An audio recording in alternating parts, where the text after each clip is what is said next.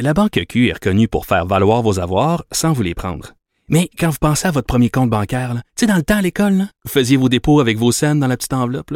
Hmm, C'était bien beau. Mais avec le temps, à ce compte-là vous a coûté des milliers de dollars en frais, puis vous ne faites pas une scène d'intérêt. Avec la Banque Q, vous obtenez des intérêts élevés et aucun frais sur vos services bancaires courants. Autrement dit, ça fait pas mal plus de scènes dans votre enveloppe, ça. Banque Q. Faites valoir vos avoirs. Visitez banqueq.ca pour en savoir plus. Comme les autres. Le remède à la désinformation.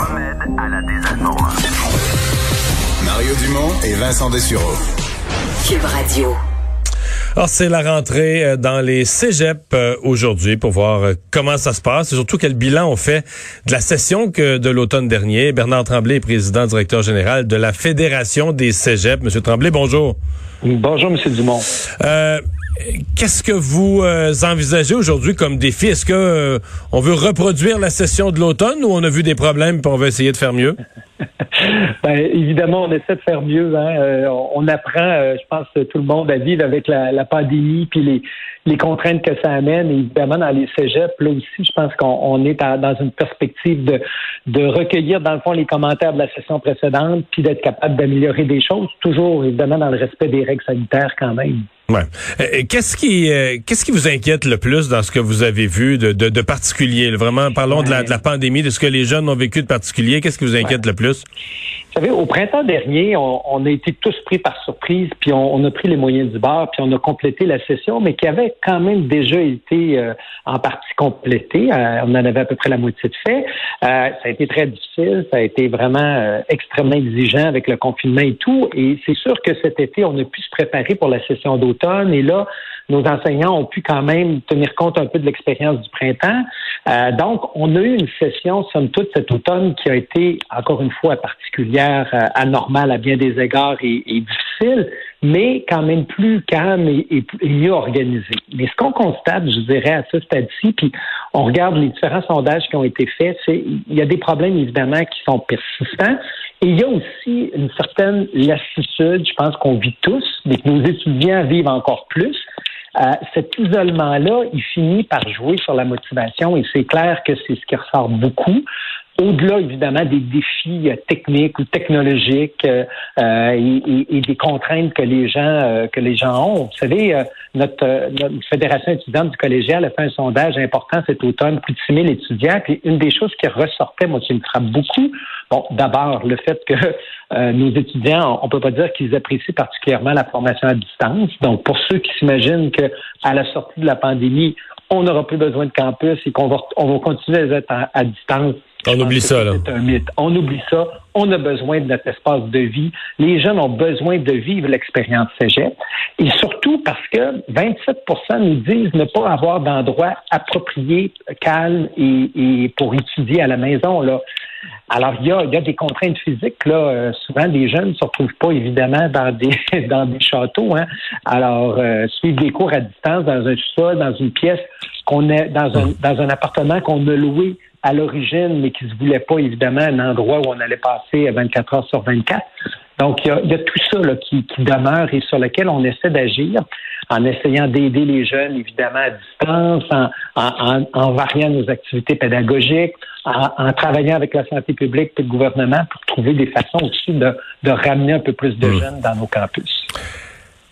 Il y a euh, généralement quand les cégeps fonctionnent euh, normalement, là, on peut abandonner. Donc euh, jusqu'à un certain point, jusqu'à une certaine date dans une session, si on se rend compte qu'on a trop de travail ou qu'un cours on on suit plus du tout, on peut l'abandonner. Et une fois passé la date, si on l'a pas abandonné, mais là il faut essayer de le compléter. Puis on peut finir avec un échec si on n'a pas le, résultat les, aux examens, on a un échec.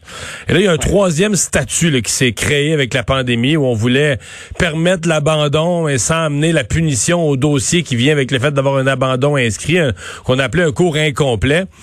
Et là, il semble y avoir beaucoup de jeunes qui se sont prévalus. Quelle lecture vous faites de ça? Parce que c'est pas, vous ne pouvez pas comparer avec des statistiques avant, ça n'existait pas. En même temps, est-ce que ça représente, dans le fond, des, des abandons déguisés? Euh, c'est clair que cette mesure d'assouplissement là qui a été mise en place, euh, entre autres à notre demande par le gouvernement, visait justement à tenir compte du fait qu'on est en pandémie et qu'on voulait pas non plus que des jeunes se découragent prématurément. Parce que, comme vous dites, normalement, il y a une date limite qui est à quelque part en septembre, qui fait en sorte que les jeunes doivent dire est-ce que je continue mon cours ou si je l'abandonne? Et là, avec toutes les l'incertitude qu'il y avait, on se disait c'est sûr que si on laisse cette date-là, euh, on va on va forcer d'une certaine façon nos étudiants à, prendre les dents. Il n'y en a pas tenté de compléter leur session. Donc la, la, la proposition qui a été retenue, c'est de permettre donc tout au long de la session à un jeune ou à une jeune de décider de demander un incomplet. Et effectivement, il y a eu beaucoup de demandes cet automne. Ce qui fait en sorte que, j'ai pas les chiffres là, euh, finaux, mais de façon générale, on peut dire que on a à peu près le même nombre total, je pense, d'échecs et euh, d'incomplets. Mais évidemment, la proportion a changé. On a beaucoup moins d'échecs, beaucoup plus d'incomplets. Mais il faut comprendre que ça pénalise pas le jeune, mais ça fait quand même qu'il doit reprendre le cours. Hein. Donc, oui, le cours n'est pas réussi. Non, non, exact. euh, il y a des budgets qui ont été débloqués euh, par Québec. D'ailleurs, ce matin, à LCN, je recevais la ministre qui me rappelait ça pour euh, l'aide aux jeunes, l'aide en santé mentale, l'aide, euh, l'appui aux jeunes du, du collégial. Est-ce que c'est rendu? Est-ce que l'argent est rendu à votre connaissance sur le terrain? Ça a été déployé dans les dans les cégeps à l'heure où on se parle? Oui, l'argent, l'argent est rendu. Euh, bon, au-delà des, des, du volet administratif là, qui, qui, qui nous pose pas de problème là, dans, dans, le sens où on sait les montants par cégep et, et l'argent est annoncé en novembre.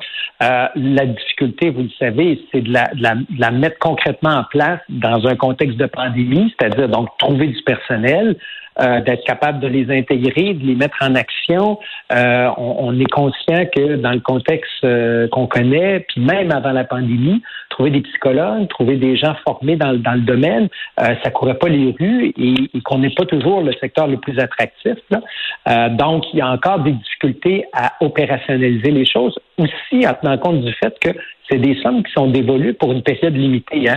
Donc, c'est proposer à quelqu'un un emploi euh, plutôt de courte durée, donc ça, ça rend le recrutement difficile. Par contre, le ministère nous a autorisé à, à, à différentes, différentes options. Par exemple, Évidemment, la première option, c'est de prendre des gens qui sont à temps partiel puis compléter, s'ils le veulent, donc leur semaine de travail. La deuxième option, c'est d'aller vers des cabinets privés, par exemple, de psychologues, en leur demandant, donc, dans le fond, d'offrir un certain nombre d'heures de service aussi au, à, la, à la population étudiante du collégial. Donc, oui, il y a des mesures qui sont mises en place. Et, et, et, qui se vivent présentement.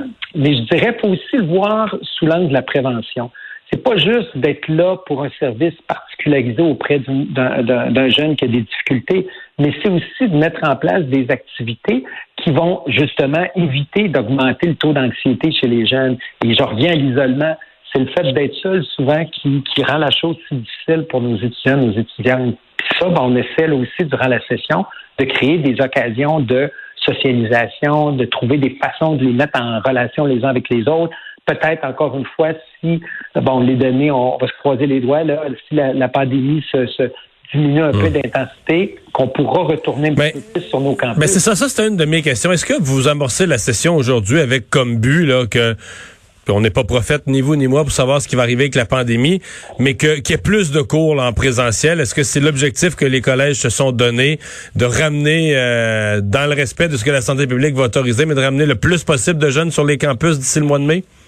Je, dirais oui, on veut ramener le plus de jeunes possible sur les campus d'ici la fin de la session, euh, mais en même temps, je vous dirais, il faut, comme vous le dites, là, avoir un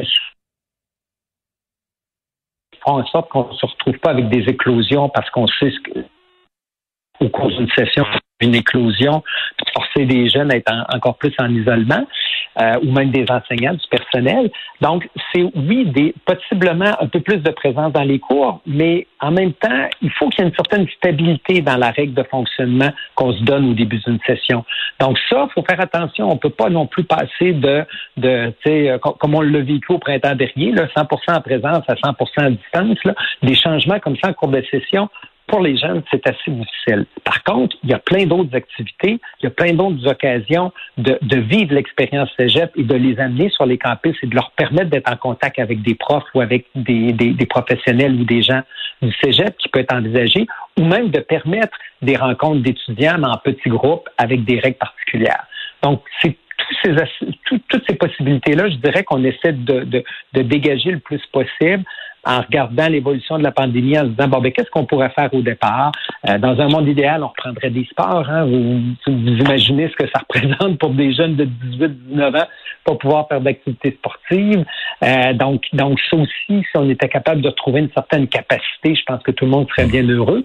Mais euh, on est on est tous, je dirais, un peu tributaires, évidemment, de, des contraintes de santé publique. Puis, puis sincèrement, je pense que on, peut le dire, on n'a pas vécu de grandes éclosions dans les cégeps, donc on était très strict. Ça a été payant pour, euh, pour justement la stabilité de nos activités. Je pense que c'est bénéfique pour tout le monde. Alors, on va chercher à garder un bon équilibre aussi pour pas partir dans une direction puis reculer par la suite, qui sera encore plus euh, difficile, je pense. Là. Je Tremblay, merci beaucoup. Un plaisir. Au revoir. Au revoir. Le président de la Fédération des cégeps.